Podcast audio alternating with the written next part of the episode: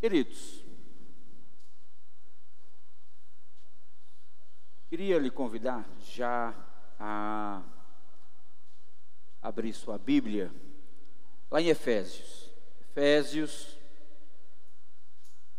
capítulo 5. Nós começamos a entrar na parte final né, de, dessa carta eu suponho que nós ainda tenhamos algum tempo pregando nela, falando, né, trabalhando nessa até o final, capítulo 5 vai demandar um pouquinho de tempo, capítulo 6 também tem algumas informações muito importantes para serem tratadas e então nós vamos trabalhar ah, em cima desses assuntos. Mas então vamos para Efésios capítulo 5, a partir do verso 1.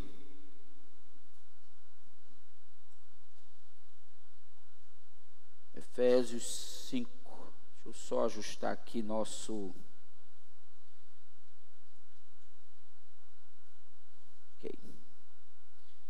Muito bem.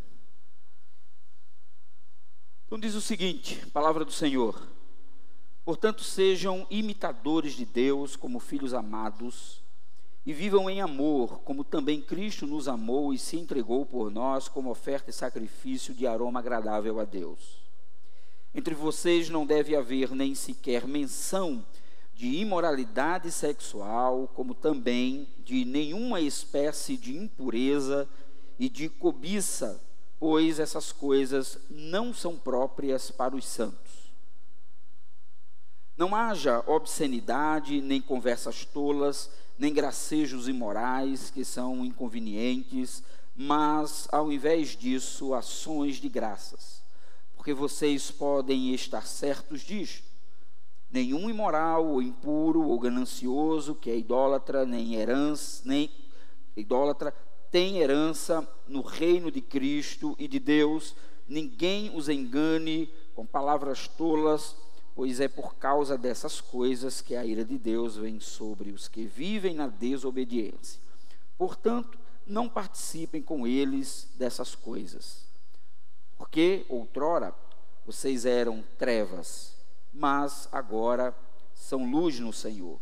Vivam como filhos da luz pois o fruto da luz consiste em toda bondade, justiça e verdade, e aprendam a discernir o que é agradável ao Senhor. Não participem das obras infrutíferas das trevas, antes exponham-nas à luz, porque aquilo que eles fazem em oculto, até mencionar, até o mencionar é vergonhoso, mas tudo que é exposto pela luz torna-se visível, pois a luz torna visível todas as coisas. Por isso é que foi dito: Desperta, ó tu que dormes, levanta-te de entre os mortos, e Cristo resplandecerá sobre ti. Amém? Então é o seguinte, queridos, nesses 14 versículos, Paulo ele tem muito, muito o que nos dizer. Mas em linhas gerais, a sua intenção é alertar a igreja dos perigos de viver uma vida tateando nas trevas. O que Paulo busca agora é nos conduzir num processo onde possamos entender que aqueles que são filhos de Deus estão distantes das trevas, então não podem viver nas trevas, tateando, procurando um lugar onde possa se agarrar. Ele desenvolve isso basicamente retratando a condição dos gentios em tempos antigos, ou a vida dos gentios no seu próprio tempo. Apesar do abismo cultural e temporal que existe entre o nosso tempo e os receptores da carta, não é difícil identificar a semelhança entre os nossos dias e os dias e o tempo daqueles irmãos que viviam em Éfeso. O problema do sexo como uma ferramenta de liberdade e emancipação daquilo que comumente tem se chamado de uma sociedade patriarcal, binária e opressora, não é um privilégio dos nossos tempos. Então, deixa eu explicar isso aqui para vocês. A tese desse capítulo 5, nos seus primeiros versículos, é uma convocação da igreja para uma vida de pureza e santidade ao lado do Senhor Jesus. É uma convocação a uma vida de pureza e santidade, de afastamento completo do mundo em trevas, de viver uma realidade na luz. Ora, a tese dele se baseia no problema da imoralidade sexual. Então ele vai construir aqui o seu argumento em cima da ideia de que no seu tempo aquela sociedade ela vivia em torno de uma imoralidade que tomava conta de todo de toda a cidade, de todas as pessoas, de todos os segmentos e instituições, especialmente a religiosa. O que nós observamos quando lemos aqui no início essa essa tentativa de Paulo entender a sua realidade falando à igreja da preocupação que existia no seu coração, de que a igreja não se deixasse ser seduzida por esse ambiente, por essa experiência, é o que vai de fato nos chamar a atenção, porque nós começamos a perceber que existe uma um, existe uma, um alinhamento entre essas duas realidades. Entre o tempo de Paulo e o nosso tempo hoje. Entre aquilo que Paulo está vivendo em Éfeso e aquilo que nós estamos vivendo hoje. E o que é que marca a nossa sociedade quando ela faz uma crítica à nossa realidade, ao nosso tempo, à nossa vida, à nossa existência? O que é que nós encontramos de relação entre esse texto e aquilo que Paulo está escrevendo? Como é que nós encontramos e conectamos a nossa realidade hoje, aquilo que vivemos hoje, com aquilo que Paulo está escrevendo para os irmãos de Éfeso. É exatamente o fato de que a revolução sexual, que ocorre especialmente nos meados do século XX, ele é um ato de um grito de liberdade da sociedade, dizendo que não suportaria mais viver debaixo de uma relação ah, que que fosse patriarcal, isso quer dizer uma sociedade tenta é, se construir, se fazer e ser sociedade a partir ah, de um controle patriarcal, ah, uma sociedade binária, a ideia de que só existe ah, homem, mulher, masculino e feminino, coisa dessa natureza, e acima de tudo uma sociedade opressora. Esse foi, essa foi a, a voz, o grito de uma sociedade nos meados do século XX, que vem sendo desenvolvida e percorrendo até os dias de hoje, ao ponto de a, sermos assim tomados por um tipo de sociedade completamente desconstruída, sem nenhum tipo de identidade e com um sério problema, uma séria dificuldade de viver a, um, uma, uma experiência plena, poderíamos assim dizer. Então, esse problema não é privilégio só nosso, esse problema do, da, da a ideia do sexo como sendo um norteador, um demarcador de espaço não é privilégio do nosso tempo. A nossa sociedade não é mais promíscua do que foi a sociedade do tempo de Paulo.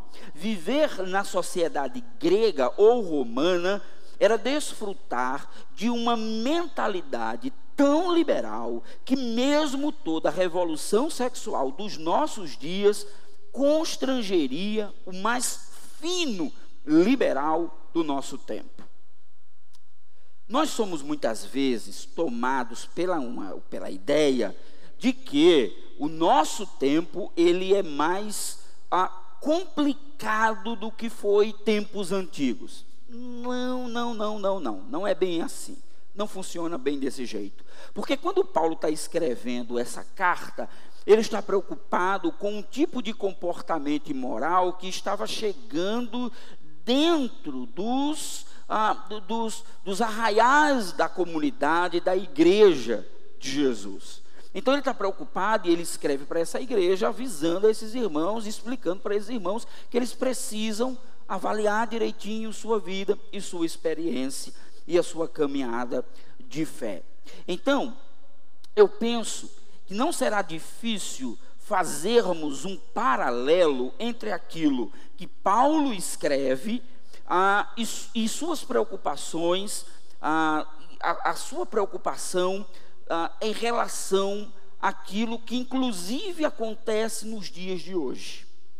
Então, nós vamos parar, nós vamos olhar para o que Paulo escreveu a Éfeso e nós vamos tentar comparar como essa relação de Paulo com os crentes de Éfeso fala às igrejas e os nossos dias ao nosso tempo. Lembrando-se que não é privilégio nosso vivermos numa sociedade mais imoral, mais complicada. Nossa sociedade, ela não é menos ou ela não é mais complicada do que foi a sociedade, do que foram outros grupos e outros tempos cada um vivendo a sua especificidade, vivendo a sua realidade. Então, quais são os alertas que afinal Paulo nos faz enquanto igreja?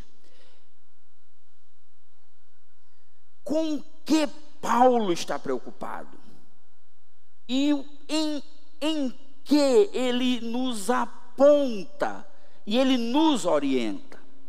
Primeiro, se nós nos declaramos filhos de Deus, nós devemos imitar a Deus.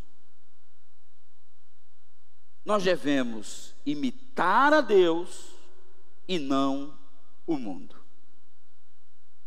E aí eu quero que você acompanhe todo esse processo, porque isso fala muito para a nossa realidade e para o nosso tempo hoje.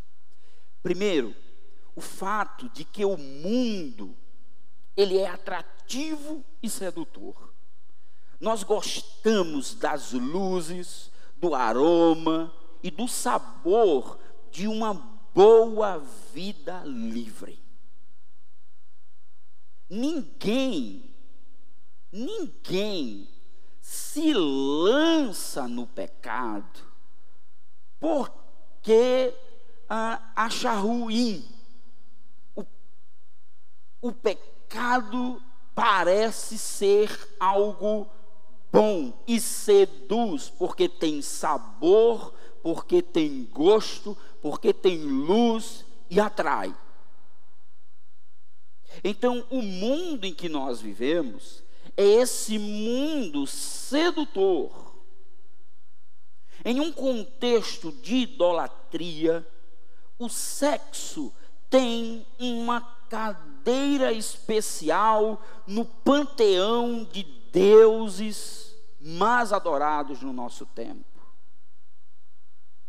Tudo que nós vemos na TV, no cinema, em nossos ah, viciantes strings de ah, assinaturas, nossos ah, aplicativos de filmes, todos eles, de alguma forma, propõem para nós filmes, imagens que apelam o tempo todo para a sensualidade, para o sexo, para o prazer. O tempo todo você não assiste um filme, uma série em que as cenas sensuais e as cenas de sexo estão lá o tempo todo, e isso vai se naturalizando, vai se transformando numa mensagem o tempo todo naturalizada, e nós começamos a achar que isso tá tudo legal, é assim mesmo, é arte, e nós somos engolidos por tudo isso, somos absorvidos por todas essas coisas. A música ou as músicas são sensualmente criadas com ritmos alucinantes e apelações de todos os gostos.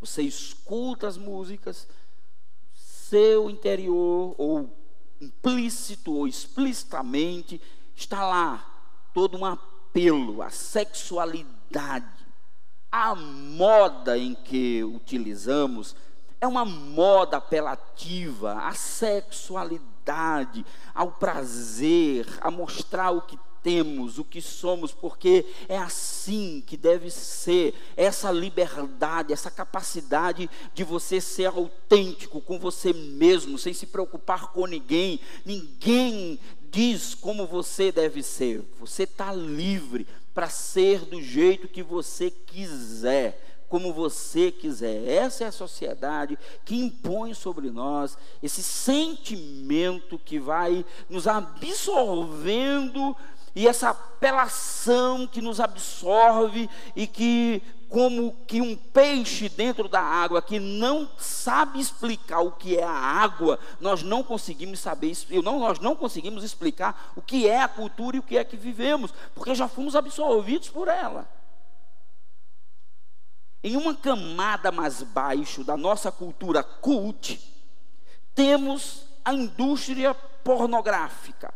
Porque você tem uma pornografia lícita, que está nos TikToks, que estão nos, nos aplicativos da, sociais, das redes sociais, eles estão lá o tempo todo. As meninas, a, as dancinhas, e todas elas têm uma mensagem, têm um teor, tem algo falando ali o tempo todo. E, e, e existe uma espécie de pornografia lícita, que aquela que eu tenho acesso sem constrangimento, pelo menos para alguns.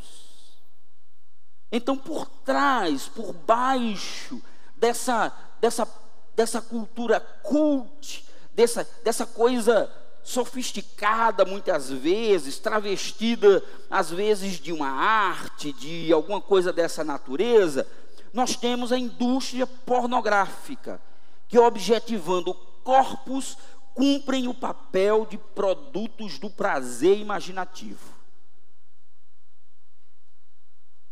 Não está satisfeito, então você tem acesso a todo um conteúdo pornográfico sem filtro, livre. Acesso para qualquer pessoa, não tem como você não acessar. Claro, sem contar o fato de que você ainda tem a prostituição que reivindica uma nova nomenclatura. Se coloca como algo novo, como algo ah, que pode ser explicado socialmente, e aí nós tentamos legitimar até aquilo que há milênios sempre foi considerado algo extremamente complicado. Toda essa sedução é produto de uma cultura onde o que vale é o capital quanto custa.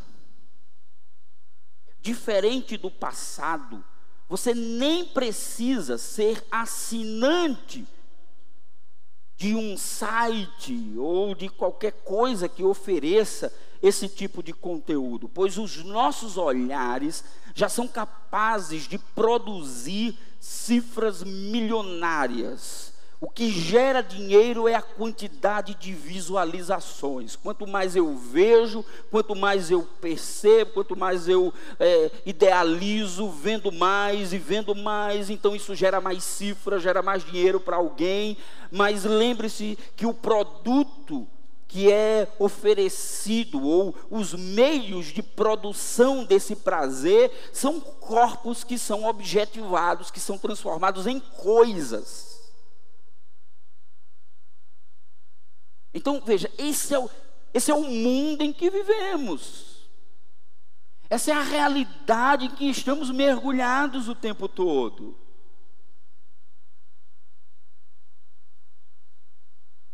Este mundo que eu descrevi agora, acredite, não está distante dos nossos filhos.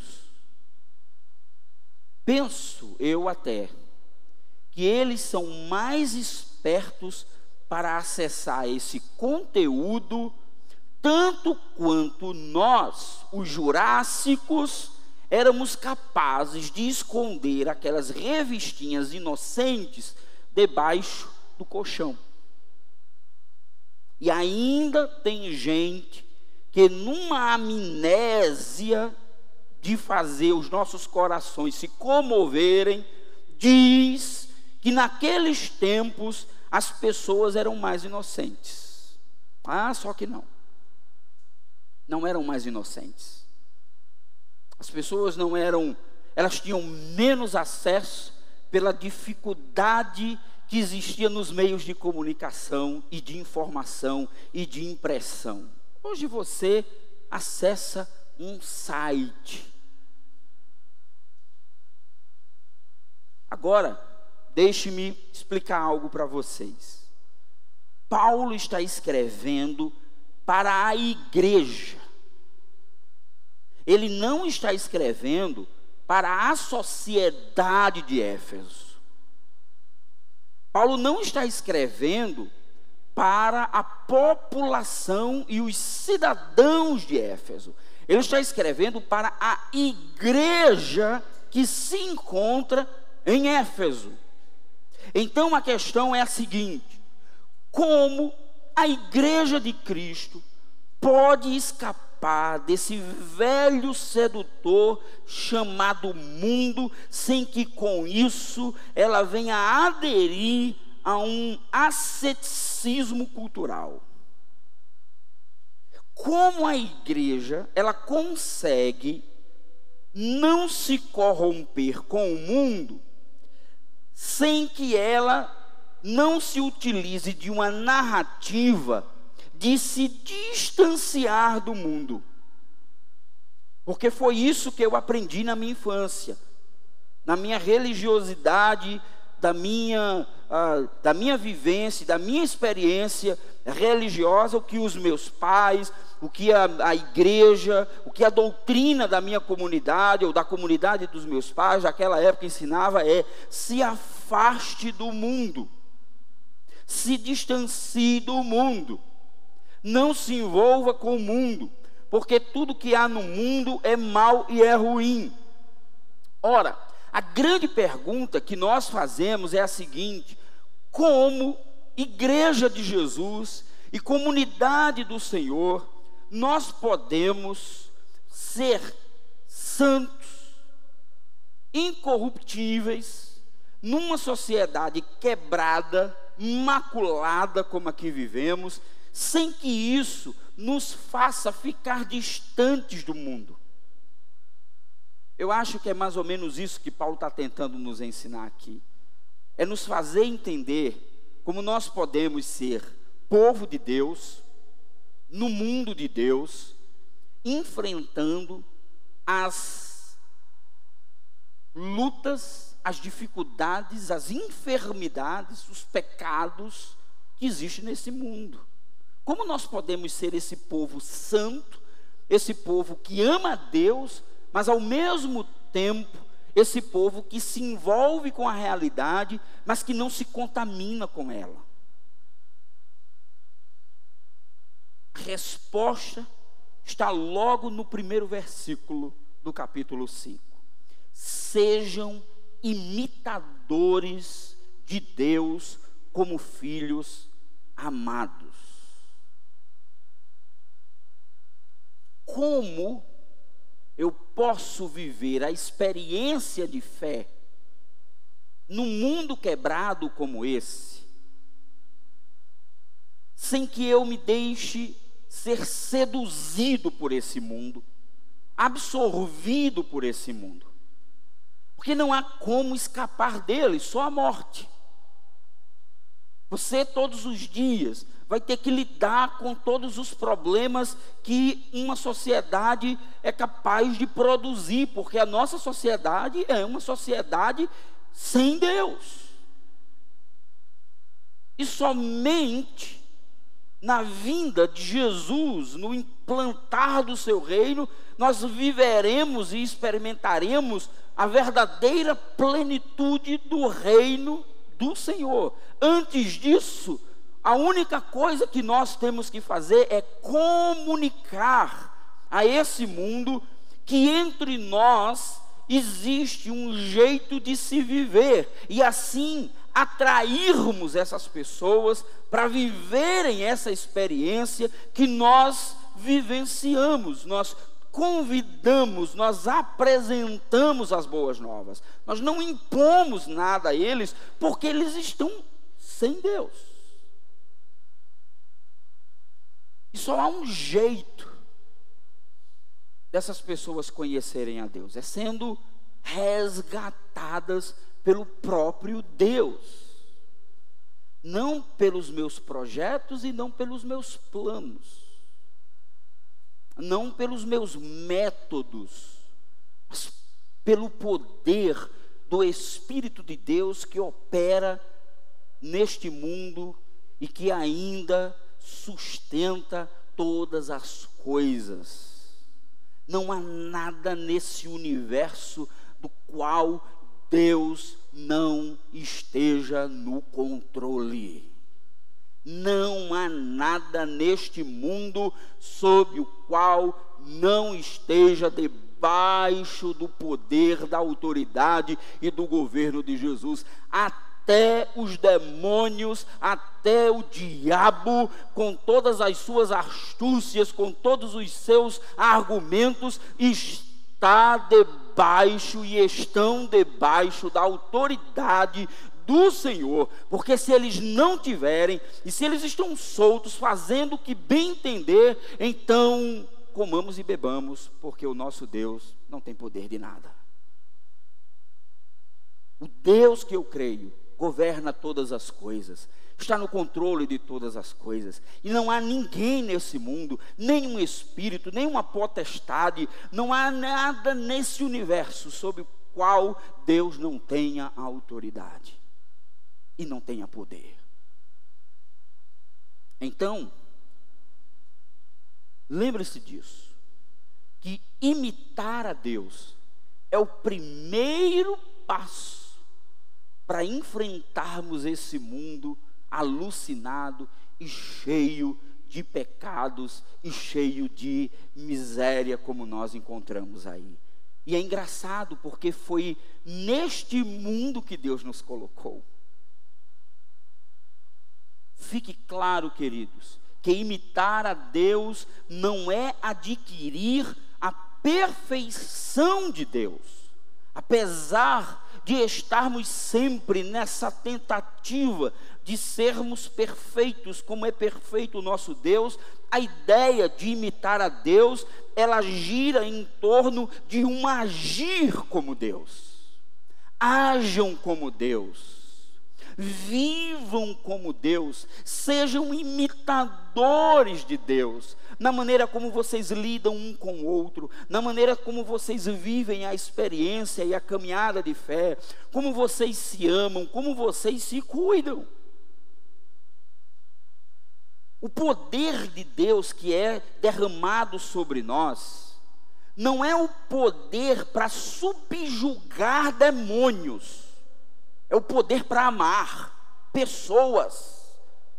Leia essa carta de novo em casa. Quando passar a semana, você comece lá do capítulo 1. Você vai ver o tempo todo Paulo falando de é, sujeitem-se uns aos outros, amem uns aos outros, cuidem uns dos outros, se preocupem uns com os outros. O poder, e ele diz: o poder que ressuscitou Jesus dos mortos é o poder que Deus nos dá para vivermos essa condição e para termos essa condição de amar pessoas.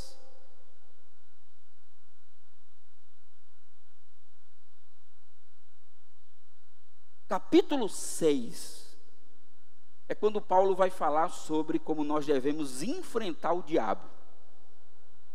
E é interessante que todas que toda metodologia armamentista de Deus para enfrentar o diabo, apenas uma é de ataque. E ainda assim, é o poder da argumentação do Evangelho.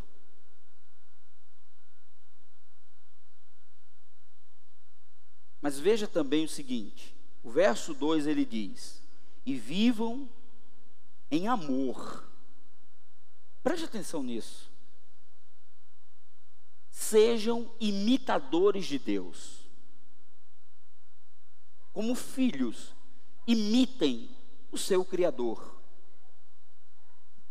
Então ele diz: preste atenção. E vivam em amor, como também Cristo nos amou e se entregou por nós, como oferta e sacrifício de aroma agradável a Deus. Você consegue notar as implicações dessa frase?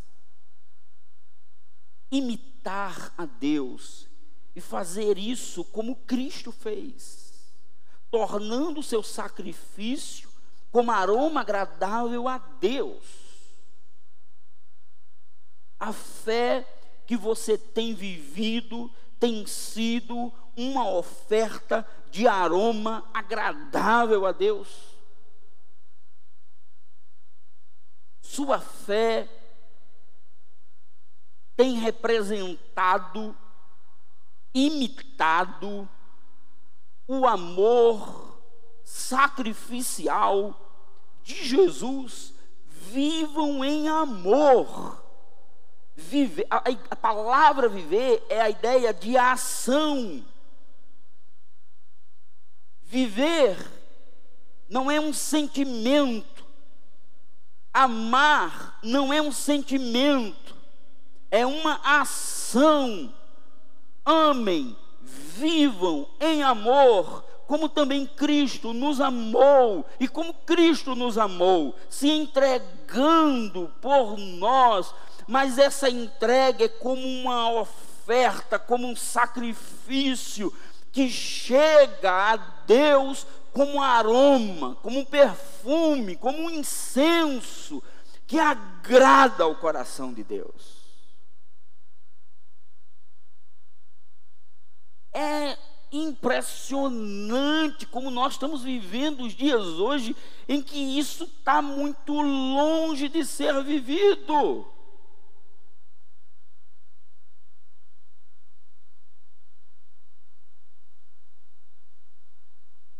Imitar a Deus como aroma, como sacrifício, amar como sacrifício, chega a Deus como aroma suave, agradável, aceitável. Como tem sido a sua fé? O nosso modelo é Deus e não o mundo com suas propostas e seduções impuras. Perceba as implicações sobre aqueles que vivem sob a sedução desse mundo, ser seduzido pelo mundo, ser apaixonado pelo mundo, viver debaixo da escravidão desse mundo tem implicações. Quantas formas nós podemos assumir quando nós nos rendemos à sedução, à paixão e o desejo de viver sobre o controle desse mundo. Ele diz: imoralidade sexual. Por isso que eu inicio falando para vocês do que molda a nossa sociedade, de como a nossa sociedade ela vai construindo um, um, uma estrutura, um jeito de se viver, aonde tudo está muito escancarado, muito livre, muito à vontade. E eu sei que às vezes essa fala para algumas mentes soa meio como autoritária. Mas preste atenção, meu irmão e minha irmã. Nós somos imitadores de Deus e não imitadores deste mundo. O nosso padrão, o nosso modelo, o nosso paradigma é Jesus, é o Evangelho, são as boas novas. Não são as nossas ideias não são os nossos conceitos de liberdade. O que controla a nossa vida é o Evangelho de Jesus que, entrando em nós, nos faz viver intensamente essa paixão por Jesus, esse desejo por Jesus. Então não faz sentido eu estar em Cristo e apaixonado alucinado, encantado, vendido por as coisas desse mundo. Então veja, tem coisas nesse mundo que são interessantes. Você não pode é achar que esse mundo é a resposta para o vazio da sua alma.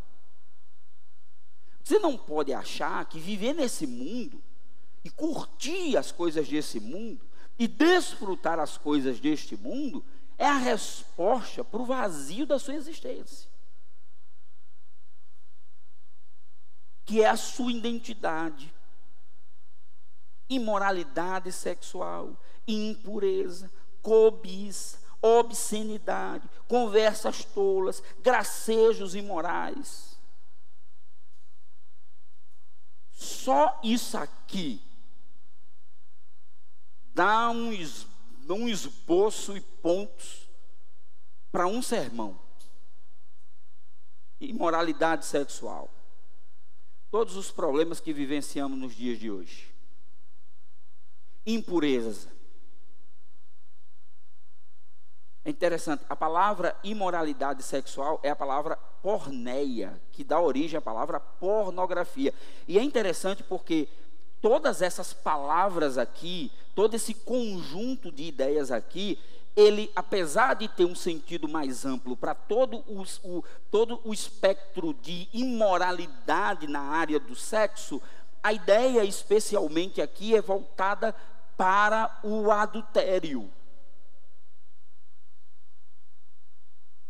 É voltado para abrir mão do casamento, da vida dois. Você percebe? Por isso que a imoralidade sexual, impureza, a palavra cobiça aqui, ela está muito relacionada com a ideia da cobiça dos dez mandamentos. Que é a ideia de não cobiçar a mulher do próximo obscenidade. Aí ele já começa a ampliar a área. Nós temos vivido dias difíceis. Nós estamos vivendo dias em que a gente não consegue mais confiar em ninguém. A pessoa mais moralmente perfeita pode ser a pessoa mais imoral que você possa imaginar. Obscenidade, conversas tolas, está o tempo todo nas nossas falas, nas nossas piadas, nas nossas brincadeiras de cunho sexual. A gente está conversando, brincando com as pessoas e solta uma piadinha imoral. E a gente acha isso a coisa mais natural do mundo, acha a coisa mais tranquila do mundo. E é engraçado falar disso, né? Da nossa masculinidade, né? É, a, a, gente gosta disso. A nossa sociedade criou esse, essa figura, né? E eu fico olhando as nossas falas, nos nossos momentos interativos. No culto ninguém conta essas piadas, né? Na igreja ninguém conta essas piadas. Mas no churrasco a gente conta. Nas brincadeiras a gente faz isso. Conversas tolas, gracejos imorais. Você nunca leu isso na Bíblia, não? Vocês têm vivido, nós temos só vivido religiosidade. Nós estamos sonhando com um, mundo perfeito, sem levar em conta as implicações que isso se impõe sobre nós. É sério. Está querendo andar com Jesus e criar um mundo ideal, sem que tenha que vivenciar, mergulhar e imitar o Criador.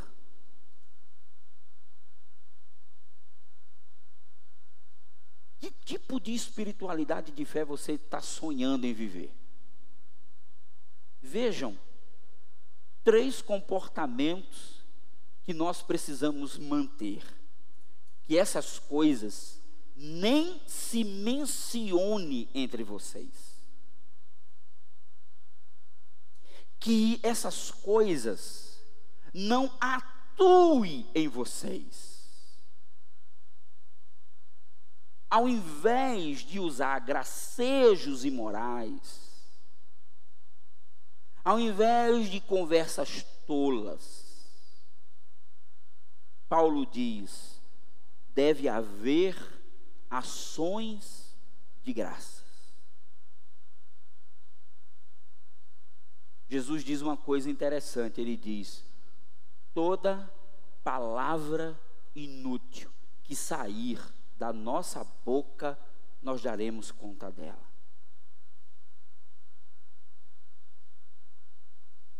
Deve haver ações de graça.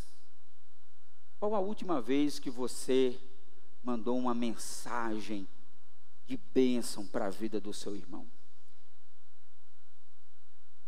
Quantas pessoas doentes, enfermas, distantes da igreja, alienadas de Deus, alienadas do, da, do convívio, da comunidade. Quanta gente distante de Jesus. Qual foi a última vez em que você enviou uma palavra de ações de graça.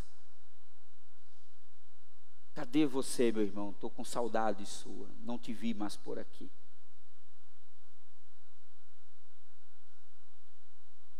Qual foi a última vez que você orou por um irmão? Eu, eu sei que vocês ficam esperando que o pastor faça isso. Eu sei que muitas vezes a gente espera, o pastor precisa ligar para todo mundo, saber de todo mundo, como é que todo mundo está. Só que às vezes não dá. Achei engraçado essa semana. Vocês talvez ela esteja até assistindo o culto em casa essa hora. Mas eu cheguei ontem em casa, minha mãe estava lá. E quem conhece minha mãe sabe que ela é uma né, senhora dama extremamente exigente. Né? Então, como filho que está aqui na cidade, o único, porque os outros dois moram fora, né? ela espera que eu ligue para ela durante a semana e que eu né, procure falar, saber como é que ela está. E aí, quando eu cheguei em casa, quando eu entrei na cozinha, na cozinha, ela estava sentada, né? Ela olhou para mim e disse: Estou viva. Eu disse: Graças a Deus. Louvado seja Deus. Aí ela disse: Não liga mais. Eu disse: Engraçado, né? Não me lembro de ninguém ter me ligado essa semana. Por que é isso? Porque vivemos nessa expectativa, né, de que as pessoas procurem saber como nós estamos. Então, se você é como eu, que às vezes se esquece de ligar para a própria mãe, vamos tentar mandar, ao invés de ligar só para cobrar, só para pedir, só para informar, manda um recado para dizer: estou orando por você, meu irmão. Você já viu que parece que a nossa vida só vive assim? A gente só se encontra com o ministério para cobrar, para pedir para que as coisas funcionem, para que as coisas andem, para que as coisas melhorem, para que as coisas sejam isso, porque a gente precisa disso, porque na igreja é isso, porque na igreja é aquilo outro, porque as coisas não funcionam, porque as coisas isso. Tem hora que dá um farnizinho.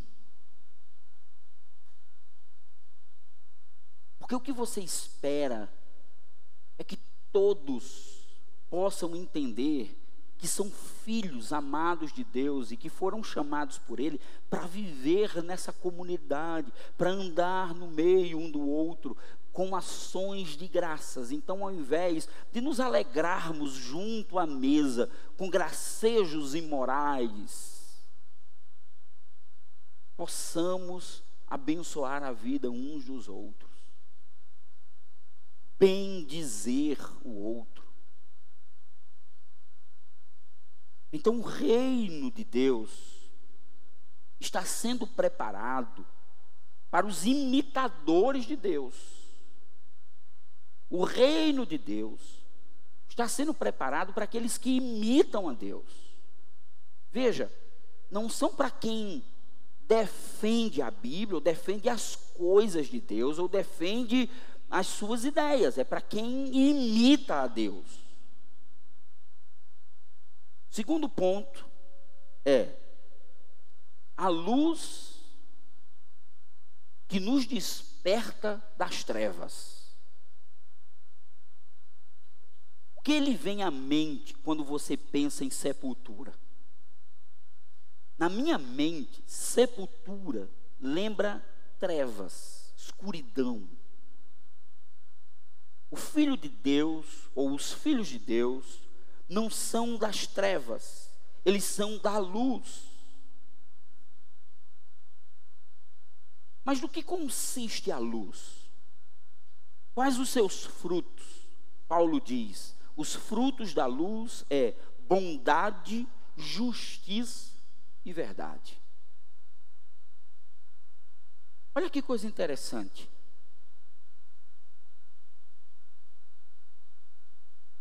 Veja a perspectiva bíblica, meu irmão.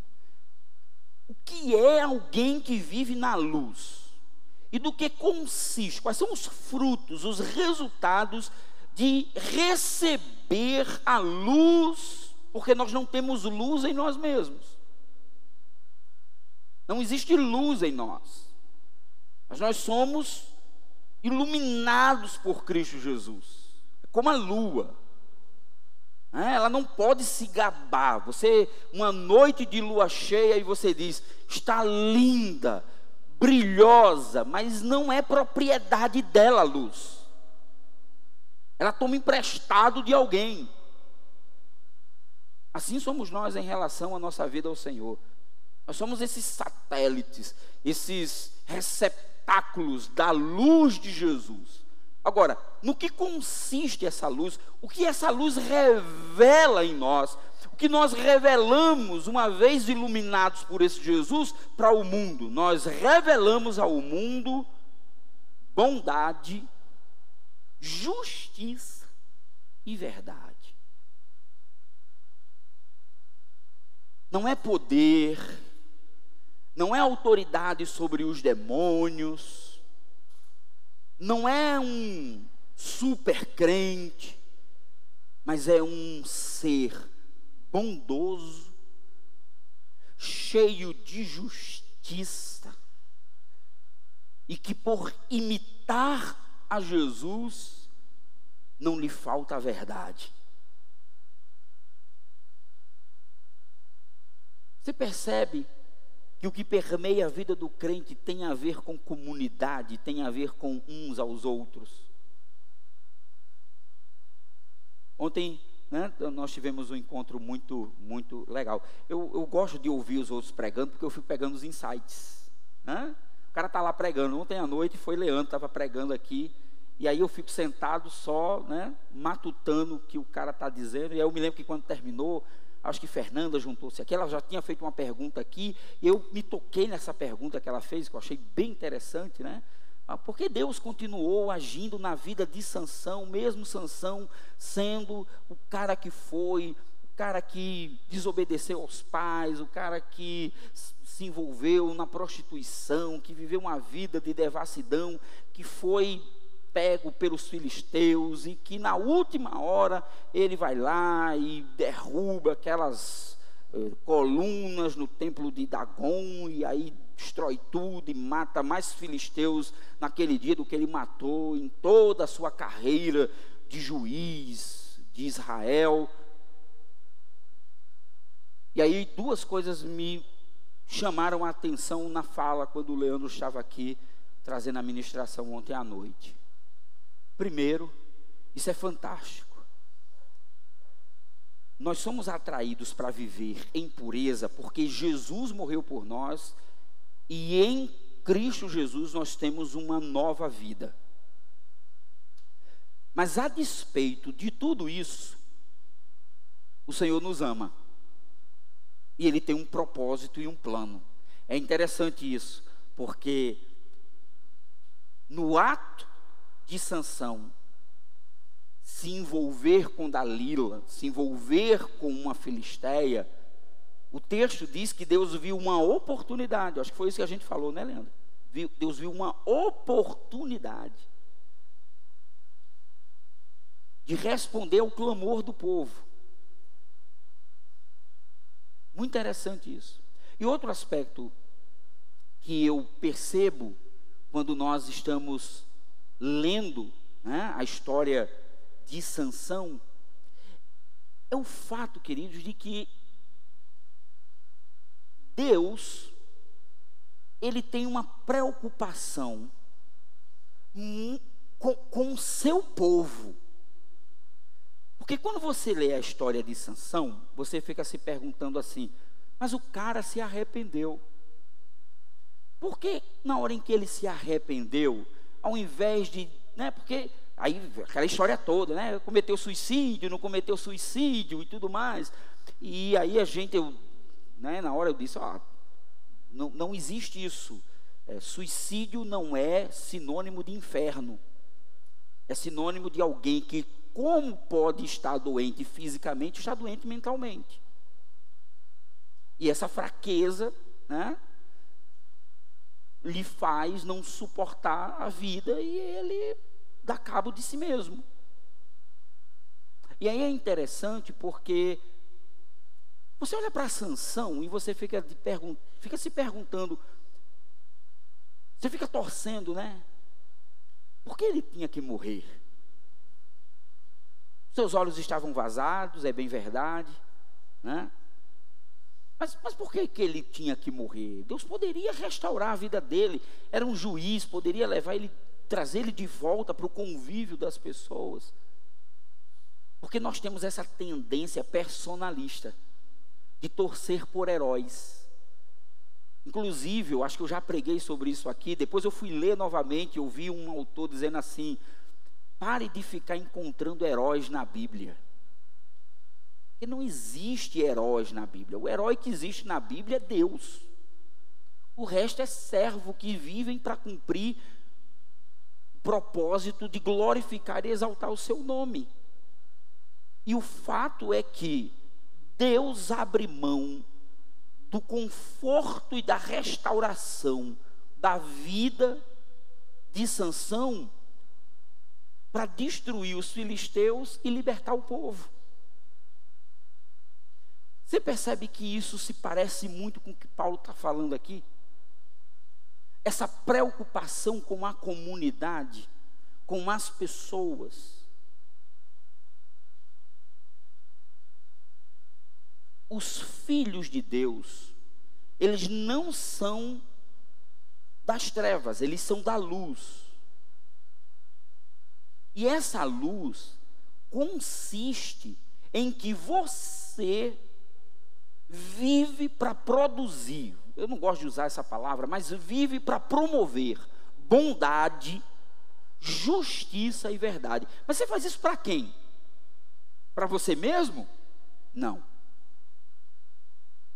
Você faz isso para a unidade do corpo, para a caminhada da igreja.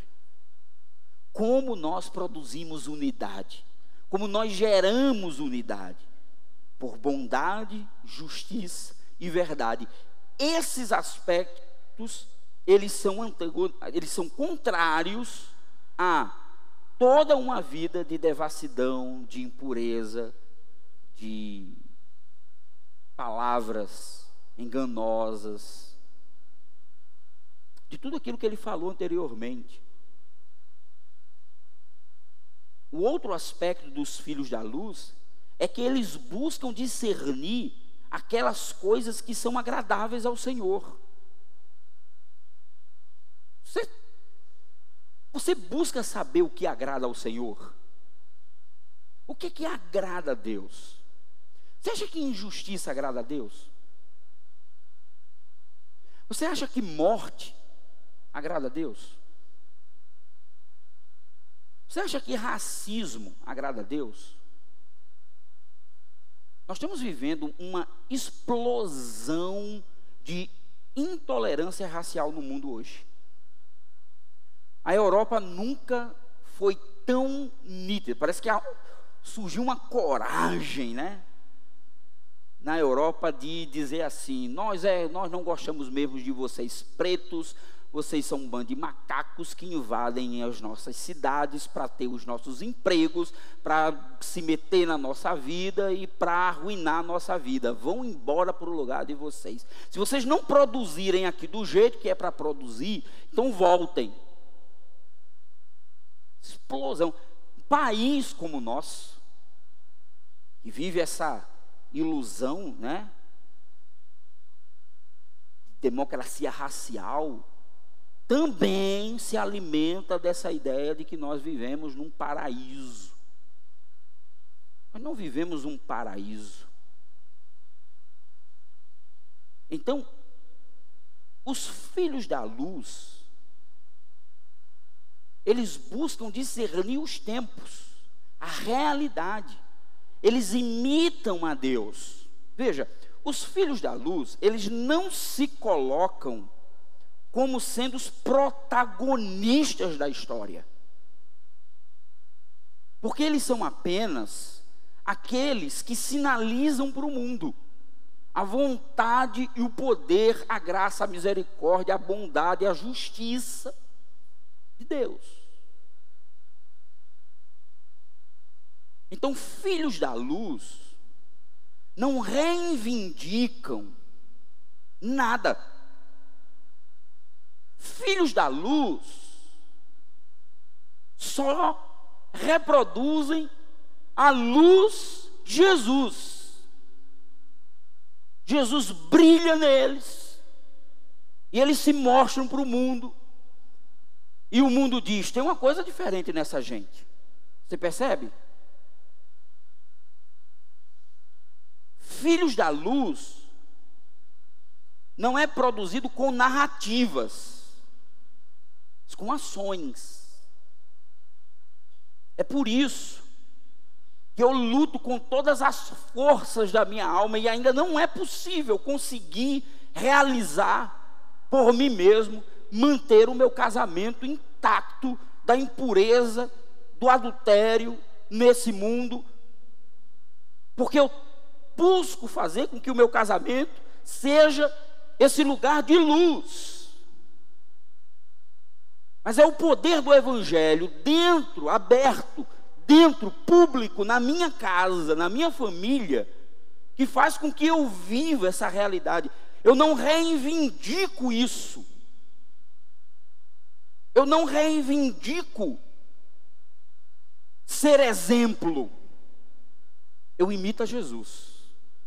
E imitando a Jesus, quem não conhece Jesus começa a chegar a luz nos olhos dele. Eu não tenho poder de, de, colocar a luz do Evangelho de Jesus dentro da retina, do cérebro, do juízo, da mente de alguém. Eu não posso fazer isso, eu não tenho como. Não há poder em mim para fazer isso. A única coisa que eu consigo fazer é procurar. Cadê a luz? A luz. Jesus é a luz. Estou aqui, Jesus. Ilumina. Jesus reflete em mim a tua glória, a tua majestade, o teu poder, a restauração que vem de ti, a graça que vem de ti, o amor que vem de ti, a bondade que vem de ti. O problema é que nós vivemos numa sociedade que falar de amor, de graça, de bondade, de cuidado, de carinho, parece que não faz muito sentido, porque nós gostamos é das falas que falam de poder, vitória, conquista, guerra, posição, marcar, estandarte. Mas o Evangelho diz que nós somos resultados de um amor que se entrega. Jesus não cumpria em nada os requisitos de um homem ideal da nossa sociedade. Às vezes eu fico pensando, se Jesus tivesse chegado hoje aqui ele era descartado um bocado de coisa. Porque, primeiro, talvez Jesus não jogasse de futebol, jogar futebol. Naquela época, ser um cara tinha que ter uma espada na cintura. E um monte de coisa que Jesus não faria. Jesus não seria um rambo. Não seria. Jesus seria o carpinteiro de Nazaré. O homem simples, que andava de casa em casa, de lugar em lugar, falando que o reino de Deus chegou. E para o escândalo da religiosidade judaica, ele materializa a sua chegada antes da morte e ressurreição, montando num jumento e entrando em Jerusalém, e o povo dizendo: Hosana, Hosana, glória a Deus, nas alturas, está aí o nosso rei. É esse rei que você quer? Porque é esse rei que a Bíblia nos apresenta. É o Jesus montado num jumento, ridicularizado pela religiosidade judaica. Quando Paulo ele fala de não participar das obras infrutíferas das trevas, o que ele está dizendo é que ele não é que não devemos tratar estas coisas como naturais. Pelo contrário, nosso dever é denunciar expor estas obras infrutíferas à luz do Evangelho. Você quer, você quer lutar contra a pornografia? Você quer apresentar um Evangelho que oferece uma outra opção para um sexo aberto, para uma vida livre? Você precisa expor o pecado, mas você precisa vivenciar a vida na luz. Finalmente, Paulo conclui este bloco de pensamento trazendo possivelmente um cântico batismal. Desperta, ó tu que dormes, levanta-te de entre os mortos e Cristo ressuscitará resplandecerá sobre ti. Mais uma vez, para quem é que Paulo está escrevendo? Para quem? Ele está escrevendo para a igreja de Éfeso. Ele não está escrevendo para a sociedade de Éfeso. Ele não está escrevendo para os cidadãos mortos sem Cristo da sociedade de Éfeso. Ele está escrevendo para a igreja. E ele está dizendo assim para a igreja: desperta Desperta, ó tu que dormes, você que está enterrado, desperta para a luz de Jesus que resplandeça no seu coração, na sua vida, na sua mente e na sua caminhada. a imagem que surge é a de uma pessoa morta, enterrada, e Cristo lhe trazendo a luz novamente. Assim é a vida dos filhos de Deus, sempre na luz. Então eu concluo esse tempo de reflexão hoje à noite, fazendo algumas perguntas para você. Primeiro, a pergunta do último domingo, ela ainda, ainda repercute, ela ainda ecoa em nossos ouvidos. Quem é o dono do seu coração? Segundo, como você tem lidado com o problema da imoralidade sexual? Existem pesquisas que são feitas só com evangélicos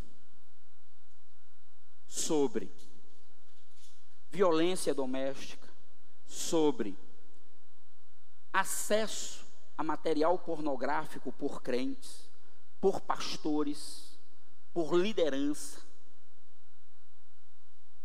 E acredite, os índices não são menores do que as pessoas que nós consideramos descrentes.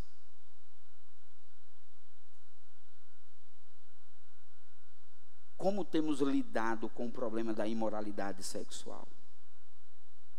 Como ou como temos lidado com as falas indecorosas? Você tem andado na luz ou você tem andado nas trevas? Cristo tem resplandecido sua luz em você? Definitivamente, meu irmão e minha irmã, não, não dê mole para as trevas. Viva a luz plenamente. Devemos, como crentes em Cristo Jesus, redimidos pelo poder do Evangelho, denunciar a imoralidade, denunciar o que tem sido feito com as famílias na nossa sociedade. Devemos denunciar todas essas, é, é, toda essa ideia que relativiza a verdade. Devemos como igreja e como servos de Jesus, devemos dizer para o mundo: olhem para nós, porque nós somos diferentes.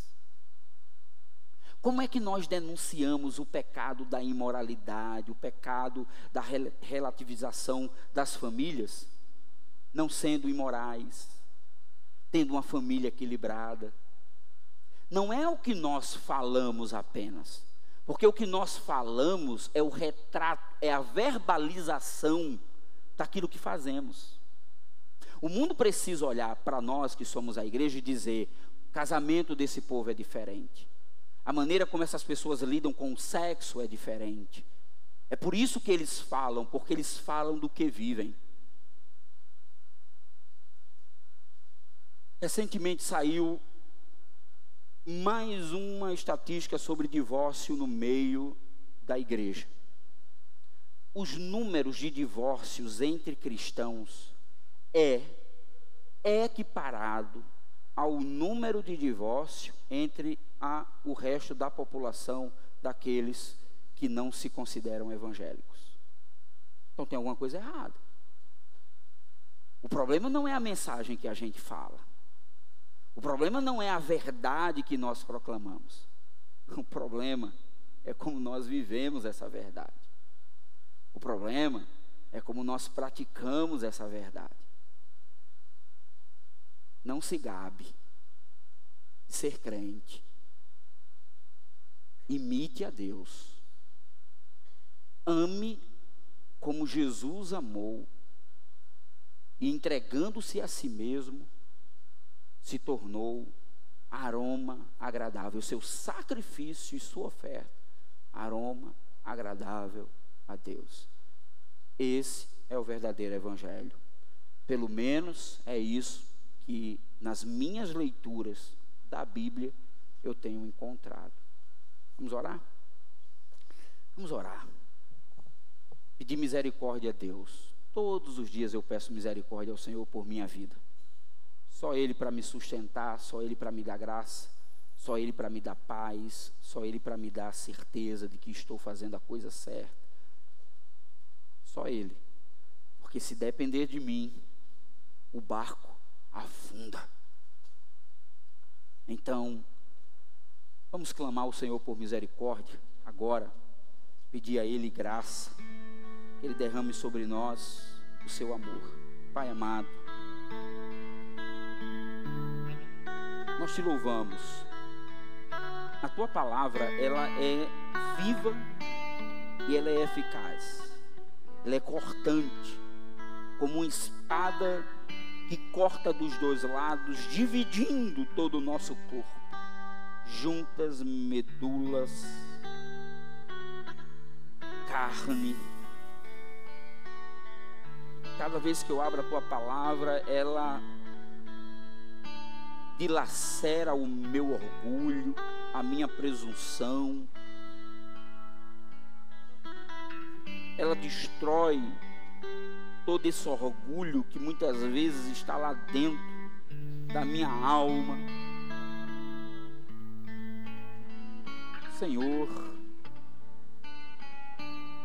tem misericórdia de nós, nos ajuda, fortalece, nos anima, enquanto o teu povo, a sermos santos, nos livra dessa sociedade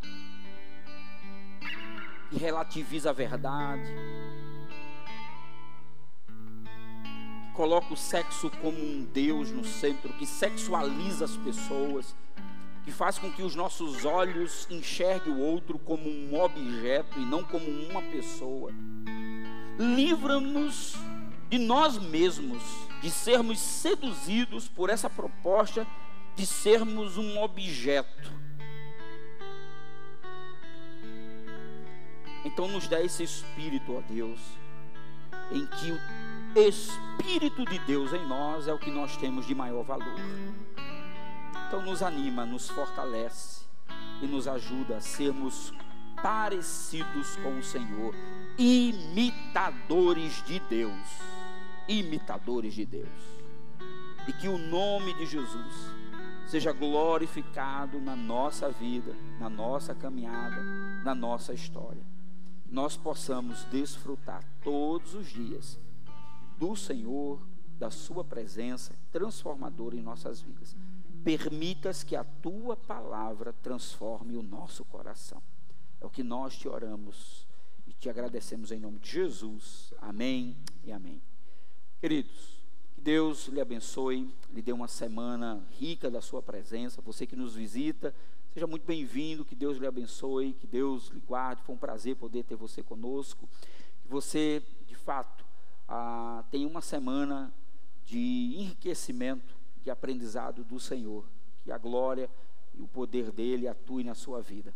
Então, nos encontramos, Deus assim nos permitir, próximo final de semana, para mais um tempo de adoração de louvor na presença do Senhor Jesus.